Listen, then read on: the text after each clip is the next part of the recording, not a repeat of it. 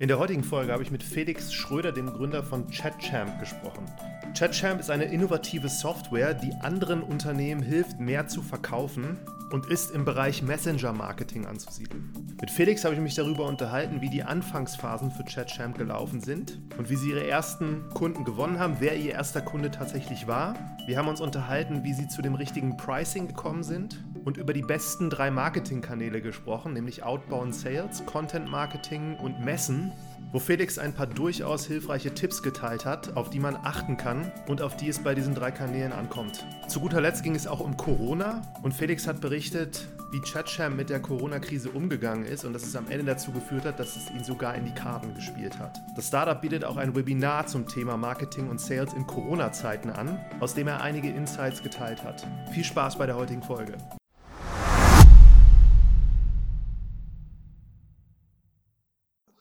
Ja, herzlich willkommen zu einer neuen Folge von Marketing from Zero to One. Ich freue mich heute besonders, äh, weil ich einen Gast habe, per Zoom Felix Schröder aus München, der Gründer von ChatChamp. Und wir starten wie immer. Am besten du stellst dich selber mal kurz vor, Felix.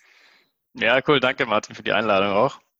Ähm, genau, also ich bin Felix, ich bin einer der drei Gründer von ChatChamp. Wir haben das ähm, Anfang 2017 gegründet und ursprünglich bin ich eigentlich Maschinenbauer. Also ich habe hier an der TU München studiert und war dann länger bei Audi in verschiedenen Rollen. Ähm, meine letzte Rolle war im Innovationsmanagement und da haben wir uns tatsächlich Startups von der Audi-Seite aus angeschaut und einfach geschaut, welche passen zu Audi und äh, welche können wir investieren und mit welchen können wir Projekte starten. Und das war für mich eigentlich ein ganz guter Startpunkt zu sagen, eigentlich möchte ich gerne was selber gründen und ähm, aus der Corporate-Welt erstmal austreten. Und dann haben wir habe ich damals einen meiner Mitgründer kennengelernt und dann haben wir eben zu dritt alle gekündigt und TouchApp gegründet. Jetzt kann man ja sagen, bei Audi, das ist ja immer einer der attraktivsten Arbeitgeber überhaupt gewesen. Ich glaube, es war sogar der attraktivste. Und du bist ja jetzt relativ lange gewesen, auch im Bereich, der, glaube ich, für viele super spannend ist. Was hat dann dazu geführt, dass du gesagt hast, ich war das jetzt auf und ich gründe?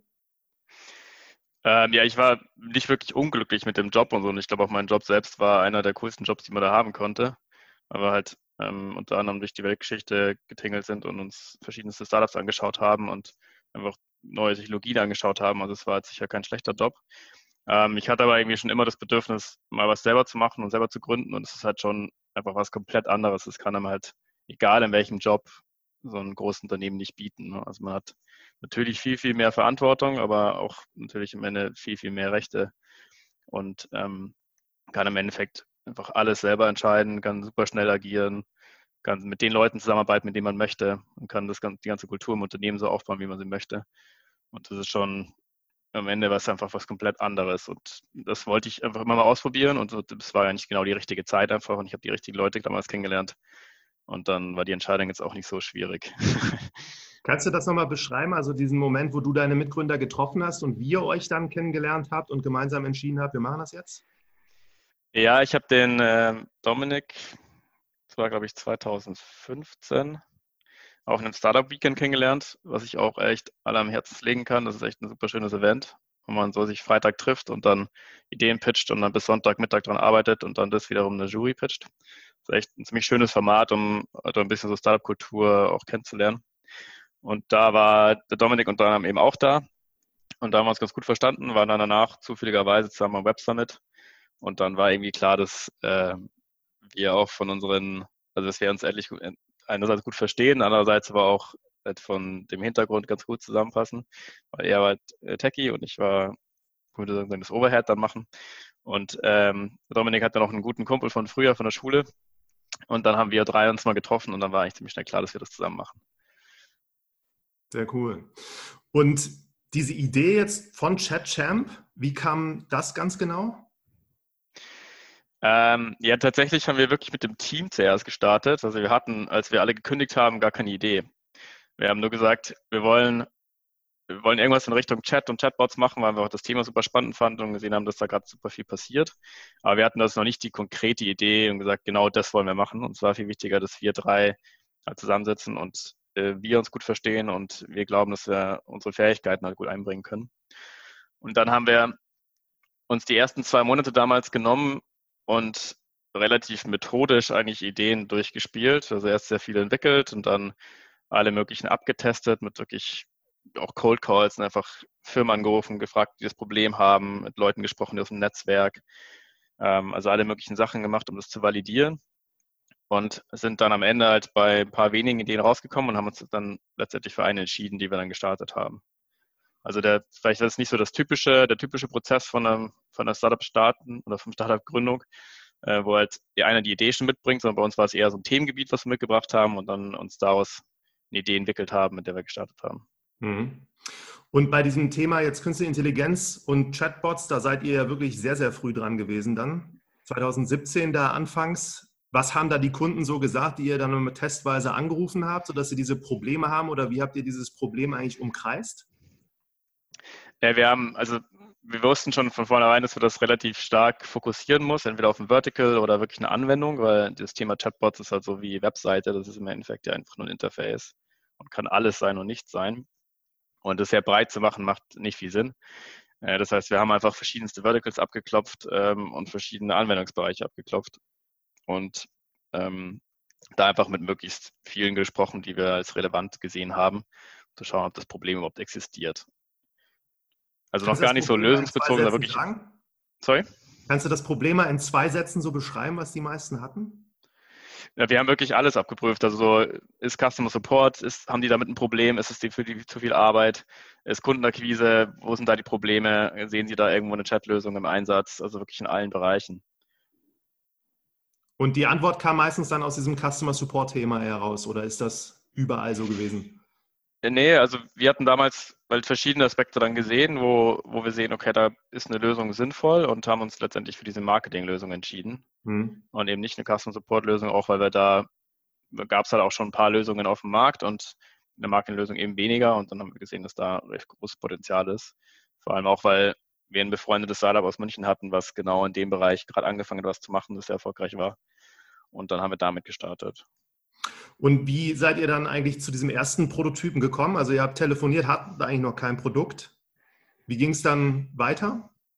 Genau, die ersten Telefonate waren alles Problem-Interviews sozusagen. Also erstmal zu schauen, gibt es das Problem.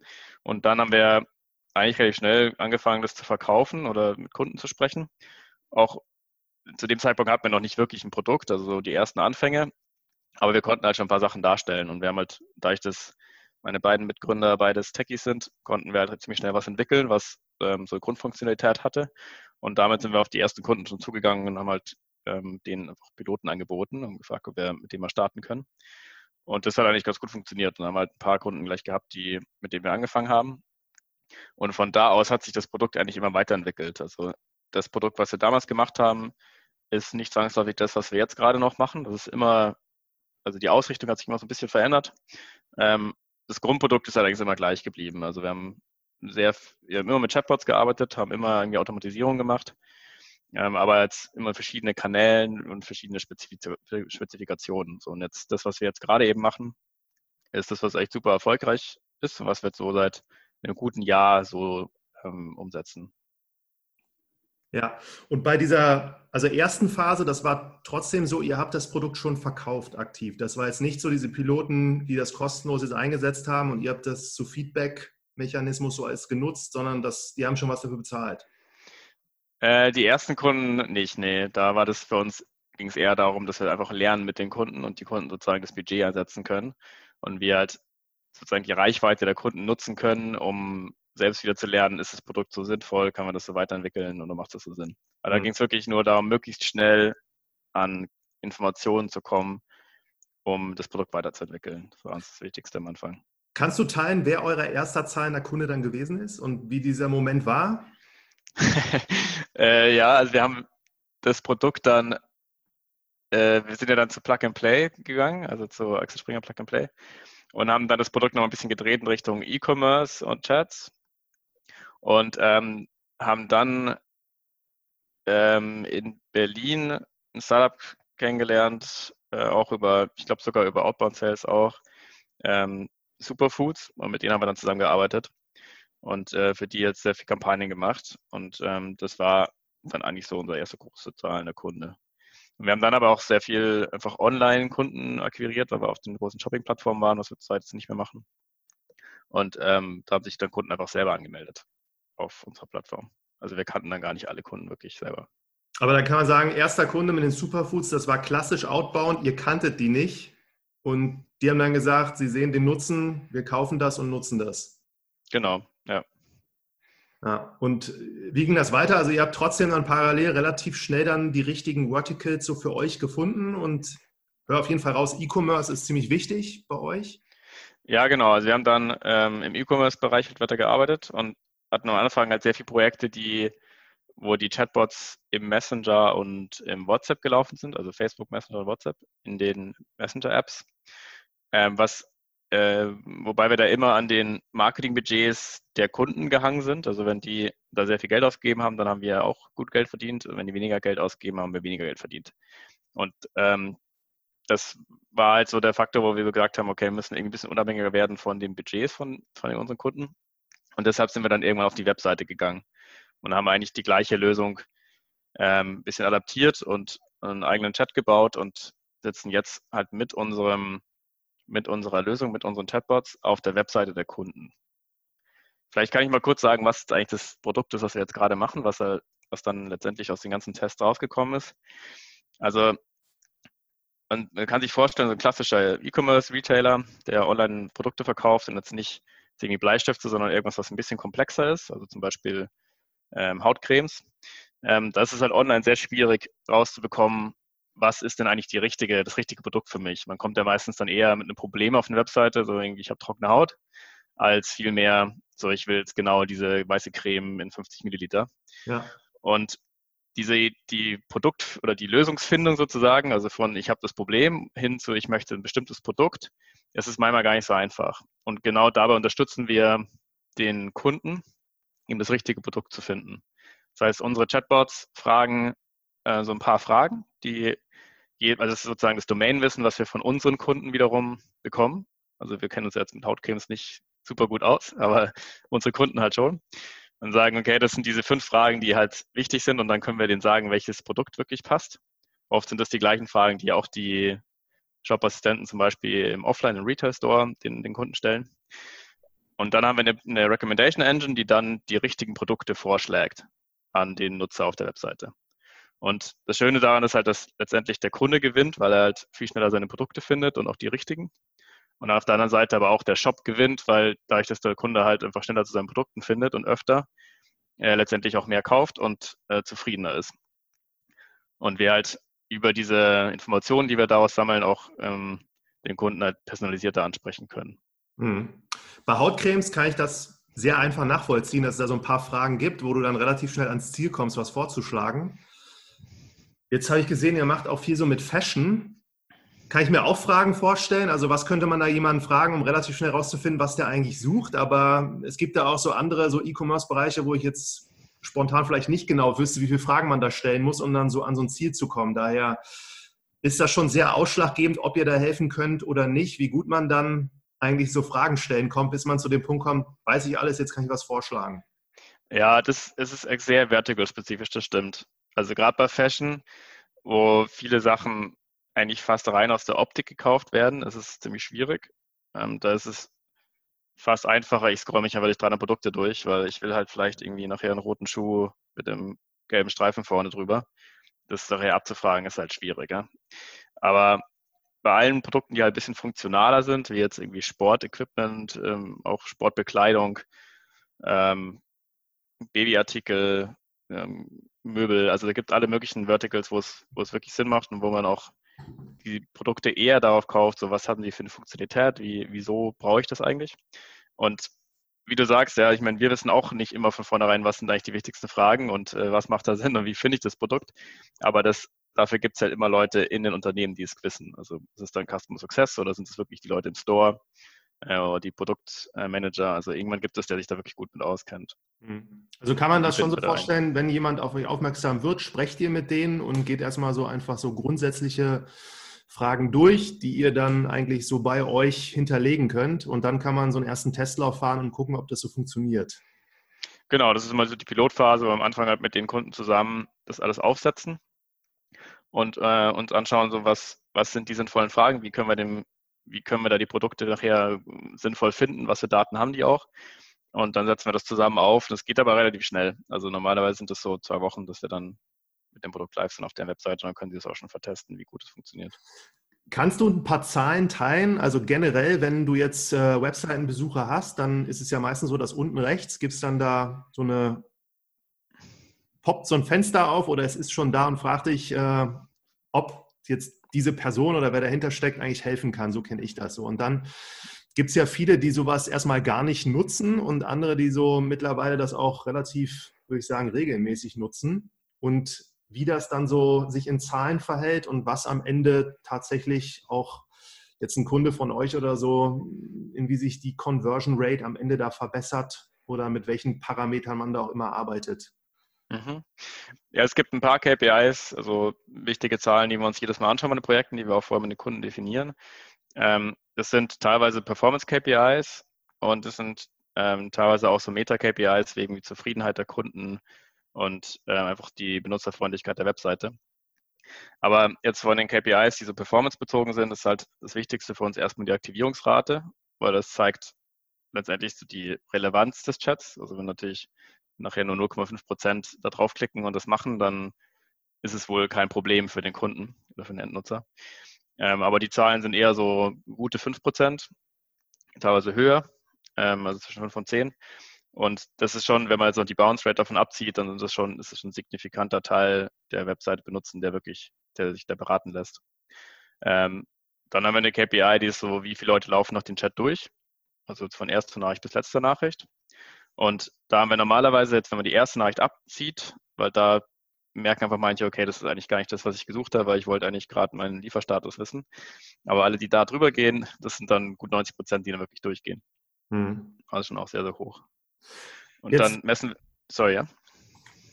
Kannst gerne weitererzählen. Ich wollte dich gleich nächste Frage hier anschließen, aber. Ja, genau. Und dann messen wir halt hinaus die Conversion und die, die steigt dann auch um, um x Prozent. Also das ist sehr produktabhängig dann. Ähm, aber wir versuchen schon, dass wir halt zusätzlich zu diesen klassischen KPIs halt auch immer noch KPIs haben, wie eben Kundenzufriedenheit, ähm, also Leads zum Beispiel, und man kann darüber auch sehr gut Leads ähm, sich holen für Newsletter, für weitere Informationsstrecken, was ja auch für den Kunden total Sinn macht, wenn er sagt, irgendwo wurden die fünf Produkte vorgeschlagen, ähm, dann bekommt er die halt per E-Mail geschickt. Das ist ja für den Kunden auch ein sinnvoller Use Case. Äh, so sind auch alles KPIs, die wir uns dann anschauen. Hm. Also das macht das Ganze natürlich besonders spannend, weil ihr ein Produkt habt, was dann anderen Unternehmen hilft, eigentlich mehr zu verkaufen und gerade in diesem Prozess auch der Neukundengewinnung über dieses Thema da einfach, äh, ja, einfach mehr Produkte zu verkaufen, als sie es vorher vielleicht getan haben. Mhm. Ne, und genau, ja. Jetzt gehen wir ein bisschen zurück nochmal, also zu diesen, zu diesen Fragen, wie ihr jetzt die ersten, also erste Kunde hast du geteilt, die nächsten so fünf bis zehn auf eurer Homepage habe ich gesehen, ihr arbeitet da mit sehr großen Namen zusammen. Hatte HelloFresh gesehen, ich glaube auch, es gibt eine Case Study zu O2 und Kosmetikmarke habe ich gesehen, ihr habt so eine Fallstudie über Kiels. Äh, und stelle ich mir jetzt auch die Frage, gerade in so einem Markt, wo ganz viele große CRM-Player so auch unterwegs sind, wie man es dann schafft, solche renommierten Kunden als kleines Startup zu gewinnen. Wie habt ihr das gemacht? Ähm, es gibt leider nicht so eine einfache Antwort darauf, weil gerade bei den großen Kunden, die du jetzt auch gerade genannt hast, waren es oft, wie man es halt leider sehr oft hört, auch beim Outbound Sales, halt sehr, sehr, sehr viele Touchpoints. Das heißt, wir haben es nicht irgendwie eine Person bei L'Oreal angerufen und gefragt, ob sie Interesse an dem Projekt haben, sondern wir haben halt Artikel veröffentlicht in, in den wichtigsten Marketingzeitungen über andere Projekte. Wir waren auf verschiedenen Messen wie OMR und die Mexico, die, glaube ich, auch ziemlich bekannt sind in der Marketingwelt. Ähm, wir haben halt mit anderen Agenturen mal gesprochen und gearbeitet. Und das alles zusammen hat dann irgendwann dazu geführt, dass, dass wir mit L'Oreal dieses Projekt gestartet haben, zum Beispiel. Das heißt, es ist schon leider nicht so richtig straightforward meistens, wie man dann zu so Projekten kommt. Ähm, bei Telefonica zum Beispiel gibt es ein sehr schönes Programm, ist von Vira. Das ist auch so ein äh, Unterstützungsprogramm für Startups, weil halt einfach Telefonica selber natürlich sehr groß ist und Vira sozusagen als Hub genutzt wird, ähm, um genau diese Brücke zu schlagen zwischen Corporate und Startup. Und darüber lässt sich eigentlich ganz schön, lassen sich ganz schön Projekte umsetzen. Mhm. Ähm, das war da zum Beispiel ein, ein guter Weg. Deswegen ist es, also ich glaube, als Startup ist es einfach wichtig, dass man immer omnipräsent ist in allen möglichen Medien und, und äh, Messen und wie auch immer. Also man muss natürlich schauen, dass man das mit seinem begrenzten Kapital, das man am Anfang hat, äh, hinbekommt und das halt sinnvoll einsetzt. Aber da gibt es ja nicht auch immer Wege. Man kriegt ja nicht immer irgendwelche Sonderkonditionen und Sondermöglichkeiten, wie man halt auch mit weniger Kapital dann trotzdem schafft, präsent zu sein. Oder man muss halt ein bisschen kreativ werden. Zum mhm. Beispiel haben wir mal den Chatbot für die ganze OMR gestellt, weil wir äh, sie einfach darauf angesprochen haben und solche Sachen funktionieren halt, wenn man ähm, sich vielleicht Wege einschlägt, die jetzt ein großes Unternehmen gar nicht machen würde. Ja, da kommen wir gleich nochmal zu, aber also ich höre raus, auf jeden Fall, ihr habt da klassisch Outbound Sales am Anfang probiert. Ich gehe davon aus, dass du das auch bei Audi jetzt nicht vorher gemacht hast, sondern das ist auch für dich wahrscheinlich neu gewesen. Und ihr habt sehr viel so auf kann man es unter Content Marketing laufen lassen, dass viel über euch berichtet wurde in so Fachmagazinen und ich meine auf Messen, wo ihr dann auch war, das ist wieder ein anderer Kanal, aber was hat da dann flankierend eigentlich so diesen passenden Mix für euch ergeben? Ja, genau wie du sagst. Also wir haben ähm, versucht, in meinen Zeitungen immer mal wieder auf, aufzutreten, also eine WNV, Horizont, so die wichtigsten Marketingzeitungen.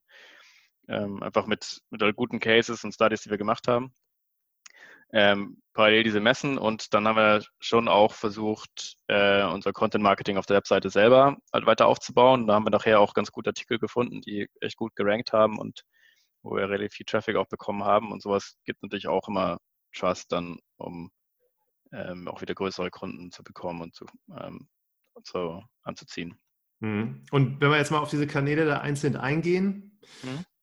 bei äh, vielleicht bei diesem Thema Content Marketing und auch, dass jetzt Horizon oder W&V über euch berichten, das ist jetzt auch nicht ganz so einfach, das herbeizuführen. Wie habt ihr das gemacht? Also ihr seid mit Fallstudien auf die zugegangen und habt vorgeschlagen, hier könnte man doch einen Artikel machen oder sind die eher auf euch dann zugekommen, als sie gemerkt haben, das Thema ist interessant? Es war das Ersteres, ja. Also wir sind wirklich auf die zugegangen und haben gesagt, schau mal, wir haben hier eine ganz interessante Case Study. Ähm, die ist auch nicht rein promotional, sondern wir haben wirklich, bieten halt Mehrwert für eure Leser weil es was Neues ist. Ähm, und dann haben die das, also auch nicht jedes Mal, aber wir haben es halt ein paar Mal geschafft, dass dann die auch gesagt haben, ja, finden wir echt spannend, ähm, veröffentlichen wir gerne. Mhm. Ähm, also es ist schon sehr viel auch wieder Outbound-Arbeit. Dass man, wir haben jetzt auch keine separate PR-Agentur äh, oder hatten nicht und deswegen ist es dann natürlich auch trotzdem einfach Sales-Arbeit zu schauen, dass man da die richtigen Artikel unterbekommt ähm, und die richtigen Leute dort anspricht. Absolut, das ist euch gelungen. Und bei Messen kann man jetzt auch sagen, viele denken, das kostet ein Vermögen, sich da einen Stand zu mieten. Ich vermute, ihr habt das nicht gemacht und seid da auch an dieses Thema etwas kreativer rangegangen. Ja, also gerade am Anfang haben wir natürlich nicht das Geld gehabt, um uns da uns einen Messestand zu holen. Da gibt es aber öfter auch Möglichkeiten, dass man über ähm, verschiedene so Agenturen oder so Acceleratoren, dass die dann irgendwie einen Stand haben, die sie wieder untervermieten an Startups zum Beispiel. Ja, solche Möglichkeiten gibt es eigentlich schon und das ist dann ziemlich gut finanzierbar oder sogar kostenfrei. Oder es gibt spezielle Angebote für Startups, die dann auch gut finanzierbar sind. Also da kann man auch am Anfang schon eigentlich ganz gut Sachen machen. Unsere Messen sind auch so altmodisch, wie sie erstmal klingen, ähm, sind schon echt ein guter Kanal. Ja. Also es, es, ist jetzt nicht so, dass man dann rausläuft und man hat dann 40 Neukunden danach, aber man ist halt bekannt, hat mit vielen Leuten gesprochen, lernt auch viele Leute kennen, sieht halt irgendwie auch andere Sachen. Also schon was, was, was für uns relevant ist und hm. hoffentlich auch irgendwann wieder sein wird, wenn Messen wieder stattfinden können. Ja, und bei Outbound Sales, so als, als dritter Kanal nochmal vielleicht da auch so die zwei, drei Dinge, wo du rückwirkend sagen würdest, hätte ich das gewusst, das hätte ich von Anfang an so gemacht und wie muss man an so ein Thema rangehen? Ja, Outbound Sales klingt erstmal scary, wenn man es noch nie gemacht hat, ist es aber eigentlich überhaupt nicht. Also gerade in der heutigen Welt ist es ja nicht mehr so, dass man sich jetzt so ein Wahlomat holt und dann einfach Telefon durchwählt, sondern es gibt schon smartere Lösungen. Also im Normalfall versucht man, die Leute erstmal anzugehen, über irgendwie E-Mail-Strecken zum Beispiel oder auf LinkedIn, auf Xing und äh, versucht dann danach sie zu kontaktieren, einfach in Kontakt zu treten. Und da kann man so kreativ wie möglich sein, also ähm, auf allen möglichen Kanälen, möglichst personalisiert. Und ich glaube, da muss man schon auch vorsichtig sein, dass man nicht anfängt, die Leute zu nerven und das äh, einfach auch keinen Mehrwert zu stiften, sondern es muss immer Mehrwert sein, was man den, noch, den Leuten noch mitgibt. Hm. Und was wir schon machen, ist, dass wir halt sehr, sehr personalisierte Ansprachen machen mit irgendwie persönlichen Demo-Pages und so weiter. So dass es halt am Ende auch für die Kunden wirklich ein Mehrwert ist, wenn sie mit uns anfangen zu sprechen. Dann würde ich da auch direkt zum anderen Thema springen. Meine Beobachtungen sind immer, dass dieses Thema Pricing für sehr viele Gründer und Gründerinnen relativ schwierig ist. Und gerade wenn du so ein B2B-Produkt hast wie ihr, ähm, vermute ich auch, das wird so sich im oberen dreistelligen, wenn nicht noch vierstelligen monatlichen, kannst du ja vielleicht teilen, ob du da was zu sagen kannst, also wie so ein Pricing bei euch funktioniert generell und wie ihr eigentlich auch zu euren Preisen gekommen seid. Habt ihr da das ja. wissenschaftlich gemacht oder eher sehr pragmatisch? Es ist ein sehr, sehr schwieriges Thema, weil es gibt keine einfache Antwort darauf. Wir haben auch schon sehr viel vertestet mit Pricing und hatten ja auch schon verschiedene Zielgruppen und ist natürlich dann sehr, sehr unterschiedlich, wie groß die Zielgruppen sind und ähm, was die dann für auch ein Preisverständnis haben und auch wie viel Aufwand, Serviceaufwand natürlich nachher dahinter steckt. Also jetzt so sehr große Corporate-Kunden brauchen halt einen ganz anderen Betreuungsaufwand als irgendein Self-Service-Kunde. Deswegen zwangsläufig ist das Pricing natürlich auch anders strukturiert. Aber ich glaube, es gibt verschiedene Herangehensweisen, wie man sich als Anfang annähert. Das ist gut ist natürlich Benchmarking erstmal, dass man nicht so komplett im Wald steht. Das heißt, man schaut sich einfach irgendwie drei, vier andere Competitor an und schaut mal, was die so machen. Wenn die ihr Pricing veröffentlicht haben, gerade so bei, bei ein bisschen enterprisigen Sales-Modellen ist es ja oft nicht so, weil es auch einfach kein einfaches Pricing gibt, sondern es halt sehr individuell ist.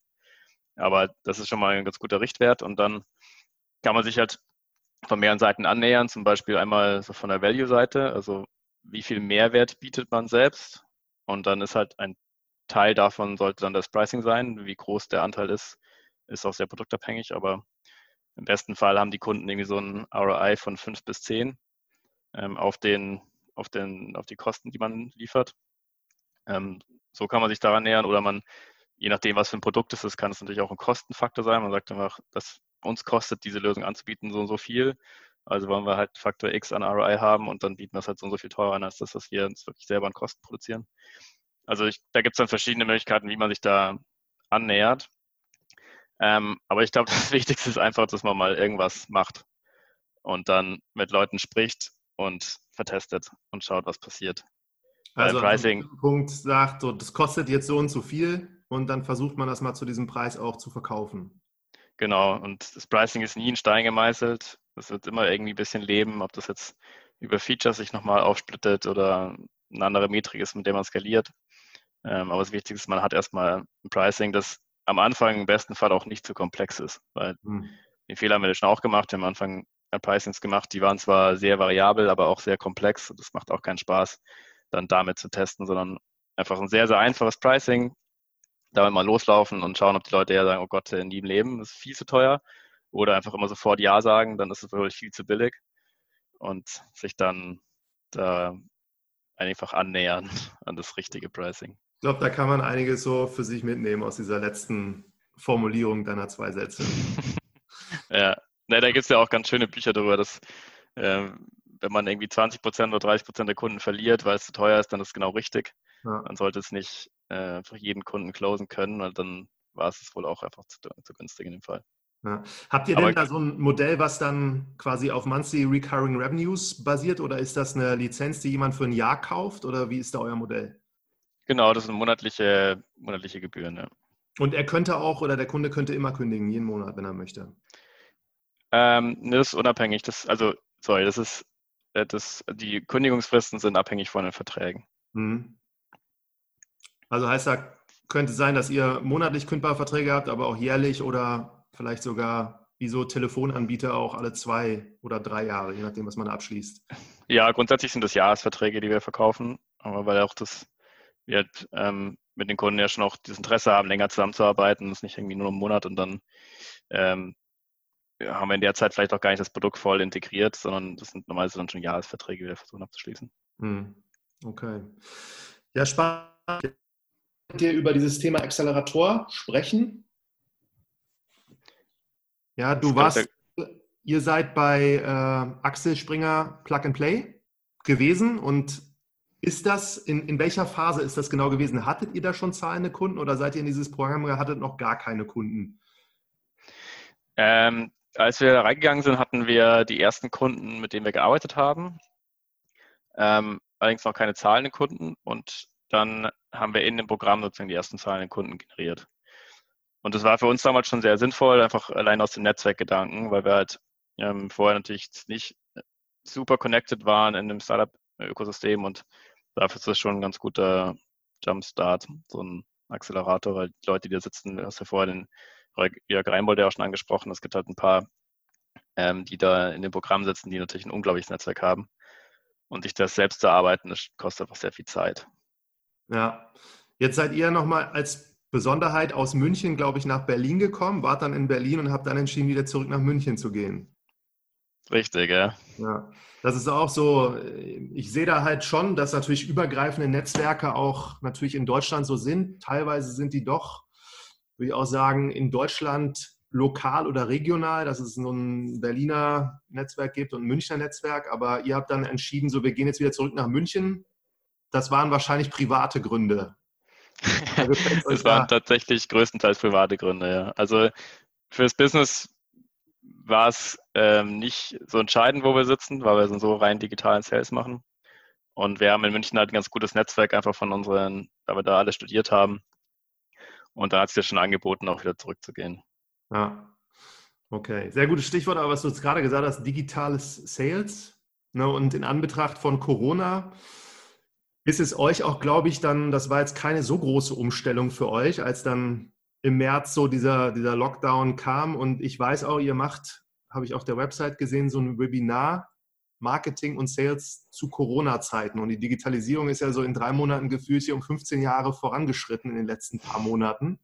Mhm. Äh, und das würde mich auch nochmal interessieren. So, wie ist da dein Blick auf dieses Thema und ähm, was vermittelt ihr dann eigentlich so euren Webinar-Interessierten in so einem zweiteiligen Seminar?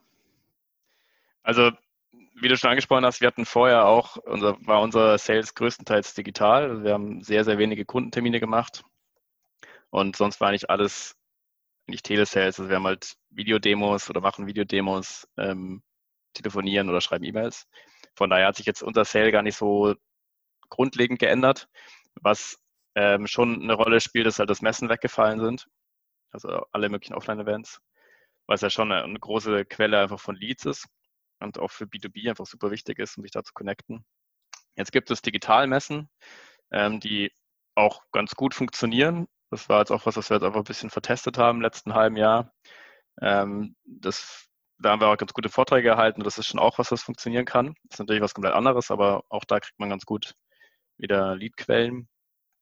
Ähm, was wir damals eigentlich vermittelt haben, ist, dass man halt, es ging ein bisschen weiter als Sales selbst, dieses Webinar, sondern sich eher auch das Unternehmen selber nochmal anzuschauen und schauen, was sind meine Stärken, was sind meine Schwächen, wo sind Risiken, wo sind Chancen, also so klassische SWOT-Analyse und dann sich anzuschauen, wie muss ich mich denn verändern, um durch diese Corona-Zeit durchzukommen. Also es ist bei manchen einfacher, bei manchen schwieriger natürlich. Wenn ich jetzt ein Reisebüro habe für China-Reisen, dann wird es schwierig, im, im, ersten Schritt meine Stärken vielleicht zu finden. Aber auch da, dann bietet man halt erstmal vielleicht Ferienhäuser in der Nordsee an, anstatt jetzt drei Monate zu warten oder ein halbes Jahr oder ein Jahr, bis irgendwie was passiert. Und das haben wir halt für uns auch gemacht und es war schon sehr hilfreich, sich einfach nochmal klar zu werden, was, was man eigentlich alles für Stärken hat, gerade als digitales Startup, dass diese Zeit eigentlich nicht unbedingt Nachteile für einen mitbringen muss. Und so war es mhm. dann bei uns auch. Also wir, bei uns hat das Sales sich eher beschleunigt, auch allein deswegen, weil der Need einfach für unser Produkt größer geworden ist, weil einfach viele Retail-Geschäfte geschlossen waren und die, wenn, halt, wenn man halt Produkte hat, die sich nicht ohne Beratung verkaufen lassen, was soll man da machen? Dann brauche ich einen guten Online-Shop und brauche da gute Beratung. Mhm. Und ähm, sowas haben wir daraus ganz gut gelernt und das haben wir halt versucht, ein bisschen weiterzugeben. Sagen so, hey, ähm, schaut mal eure Stärken an, da habt ihr sicher auch welche und baut die aus, anstatt zu sagen, so, oh shit, jetzt ist irgendwie, passiert ja gerade nichts mehr und wir warten jetzt aber mal drei Monate ab und gehen in Hibernate-Mode. Ich wollte auch gerade sagen, also was du vorhin erzählt hast mit dem Budget Marketing, Budget Webseite, da ist ja so die klassische Annahme, bei Corona geht das Marketingbudget von Unternehmen erstmal zurück, aber so Webseite gerade wenn das so ist, wie du beschreibst, so die müssen digital das verkaufen, müsste dann relativ schnell so auch hochgesetzt werden intern und das spielt ja euch in die Karten, sehr sogar. Ja, ja, genau. Also es macht uns natürlich viel, viel unabhängiger von den Kanälen selbst. Ja, hm. Ja spannend. Und äh, also das hat euch jetzt dann quasi beschleunigt. Trotzdem habt ihr jetzt diese grundlegende Strategie, die ihr auch vorher hattet, nicht über den Haufen geworfen, sondern das ist relativ gleich geblieben und ihr geht immer noch in dieselbe Richtung, wo ihr auch jetzt von also vor Corona auf dem, auf dem, auf dem Weg wart? Genau, also für uns hat sich jetzt nicht grundlegend was verändert. Das, ähm, sind natürlich ein paar Verticals, die man vielleicht vorher auf dem Schirm hatte, sind weggefallen. Ähm, aber an sich hat sich jetzt unser Sale nicht großartig verändert, außer dass wir diese Offline-Events ähm, jetzt ersetzen durch Digitalkonferenzen und ähm, vielleicht ein bisschen mehr Outbound oder so, aber es ist nicht so, dass wir jetzt alles um 360 Grad gedreht haben damals. Mhm. Und was für uns natürlich, also kulturell war es eine große Änderung, weil wir waren vorher schon sehr viel im Office, wir hatten schon Homeoffice, aber jetzt ähm, nicht mehrere Tage in die Woche. Und dann waren wir halt drei Monate komplett remote. Und das hat schon auch für uns ähm, innerhalb der Firma halt sehr viele Möglichkeiten ergeben, weil wir es halt einfach gelernt haben, dass wir damit umgehen können und das funktioniert sehr gut. Unser Teamzusammenhalt ist trotzdem noch genauso gut da. Und jetzt haben wir halt so eine Halb-Halb-Regelung und können damit halt sehr gut arbeiten, was uns am Ende ja auch wieder viel Freiheiten bietet. Absolut.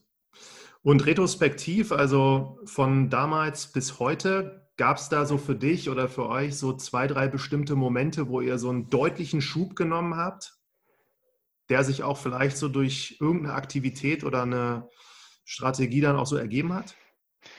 Ähm, also ich glaube, man muss, gerade wenn man gute Kunden hat, kann man die schon auch sehr gut nutzen, weil äh, letztendlich wollen neue Kunden immer Kunden sehen, die schon erfolgreich sind. Also das hat uns schon geholfen, dass wir halt sehr erfolgreiche Kunden hatten und die dann auch genutzt haben, um dann wieder neue Kunden zu generieren. Ich glaube, das ist mhm. schon was, was man vielleicht gar am Anfang gar nicht so schätzt als Unternehmen, dass man, dass man da so große Kunden hat und ähm, das sollte man, glaube ich, sich schon immer vor Augen halten, dass es halt wirklich was wert ist. Ne? So existierende Kunden und Portfolios und gute Cases. Ähm, das war auf jeden Fall, was uns sehr geholfen hat und vielleicht nochmal sowas, was ähm, wo ich sagen würde, das würde ich vielleicht nicht nochmal genauso machen. Wir haben halt teilweise am Anfang auch sehr, sehr breit gestreut, gerade im Sales. Und das macht sehr viel sehr kompliziert, weil man dann halt, also jetzt nicht nur länderweise, aber auch jetzt irgendwie verticalweise zum Beispiel, sind halt trotz, ist am Ende ist halt trotzdem jedes Land, jedes Vertical ist halt irgendwie anders. Und wenn man anfängt, äh, da eine riesen Matrix aufzubauen, dann Länder mal Verticals, dann verzettelt man sich halt komplett in Aktivitäten. Ne? Und, und, und das Produkt sagt, geht auch in alle Richtungen. Genau, das kommt noch dazu. Am Ende kriegt man auch Anforderungen rein, die man umsetzen muss. Und sich da mehr zu fokussieren und einfach sehr, sehr wenig zu machen, aber das dafür halt sehr, sehr gut und speziell, ähm, das spart ungemein Arbeit und gibt viel, viel, viel mehr Fokus und macht letztendlich dann auch viel mehr Spaß, weil man halt merkt, dass man in eine Richtung arbeitet und ähm, alles irgendwie kontrollierter und, und zielgerichteter machen kann. Ja. Okay, dann letzte Frage nochmal. Also ihr, wie gesagt, habt ein Produkt, was anderen hilft, mehr zu verkaufen. Wenn jetzt hier Gründer, also Erstgründer oder auch Studierende das hören, die jetzt wirklich gerade in diesem Prozess sind und die müssen ja alle für sich Kunden gewinnen, ab welchem Zeitpunkt sollten sie spätestens gemerkt haben, dass sie euch anrufen oder euch? das ist eine gute Frage. Also Sie können natürlich gerne äh, uns um Hilfe fragen, wenn das sind wir gerne bereit, auch zu unterstützen im Netzwerk. Jetzt für unser Produkt äh, braucht man schon ähm, schon gut Traffic. Ansonsten äh, ist es wahrscheinlich nicht zielführend. Also gerade zum jetzigen Zeitpunkt noch, wir wollen auch auf kleinere Kunden das Produkt ein bisschen ausweiten, aber zurzeit brauchen wir schon mehr Traffic und größere Kunden, äh, damit wir mit denen sinnvoll arbeiten können, weil wir halt einfach schon sehr viel Service auch, auch beitragen. Also sollte schon über eine Million Umsatz sein, sodass man nachher sagt, es macht Sinn, dass wir zusammenarbeiten ja. können. Okay, also eher so die Series A up, Upwards Startups, die auf jeden Fall erstens Geld haben und zweitens auf jeden Fall Bewegung auf ihrer Webseite. Mhm. Weil sonst kannst du da auch, glaube ich, dann, wie du beschrieben hast, nicht so viel testen und da irgendwas verbessern. Genau, und wir brauchen halt eine Produktvielfalt. Also wenn man jetzt halt drei Produkte verkauft, brauche ich keinen Produktberater, dann schaue ich mir die drei Produkte an. Ja, auch ein guter Punkt. Ja, sehr gut. Abseits jetzt von, von unserem Thema, du bist lange in China gewesen, damals auch für Audi und ich verfolge China da auch immer natürlich so mit einem besonderen Interesse. Wie ist da so dein Blick im Moment auf, auf China und hast du da überhaupt aktiv jetzt auch noch was mit zu tun oder guckst du manchmal hin und schaust, was da so passiert? In puncto Innovation?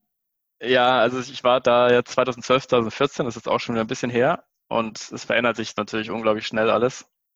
Und ich war jetzt dieses, diesen Sommer gleich nochmal da ähm, und es hat sich schon extrem verändert. Also es ist extremst digitalisiert worden. Ich war damals, als ich rübergegangen bin, hatte ich irgendwie mein drittes, äh, drittes Smartphone oder sowas und es gab gerade so irgendwie die erste Version von WeChat, so in dem lokalen WhatsApp. Und jetzt gibt es kein Bargeld mehr. Also das, ist, das gab, glaube ich, ist innerhalb von einem Jahr passiert oder so, dass man plötzlich alles digital zahlen konnte. Und ähm, es gibt schon interessante Konzepte da, die auch dann halt super, super schnell wachsen. Das Pinduoduo zum Beispiel, ich weiß nicht, ob das ein Begriff ist, aber so eine Shopping-App, die halt sehr über Social läuft, dass man halt Sachen mal shared und dann mit Freunden zusammen Sachen kauft. Ähm, das sind schon interessante Konzepte, glaube ich, die man sich auch immer wieder anschauen kann. Von hier aus schauen kann, kann man das nicht irgendwie adaptieren oder Teile davon zumindest adaptieren. Ähm, trotz der unterschiedlichen Kultur und der ähm, Nutzerverhalten natürlich. Aber das, das ist schon echt super spannend. Es ist halt ein Markt, der einfach sehr separat ist. Also ich würde gar nicht sagen, dass wir irgendwie als europäisches Startup da ansatzweise irgendwann rübergehen können und sollten. Äh, andersrum ist ja auch immer ein bisschen schwieriger, aber es ist schon interessant, sich so ein paar, ein paar Aspekte rauszupicken und zu gucken, kann man nicht das irgendwas adaptieren. Ja. Habt ihr schon was adaptiert von da? Ja, wie gesagt, dieses Pindodur haben wir uns schon angeschaut und auch ich finde das Konzept echt super spannend. Und Teile davon, glaube ich, können wir schon auch äh, uns nochmal zu Gemüte führen und schauen, ob wir da Features draus bauen. Sehr cool. Ja, Felix, ich danke dir vielmals für deine Zeit und das Gespräch. Ich fand es sehr interessant und wünsche euch weiterhin viel Erfolg. Vielen Dank, Martin.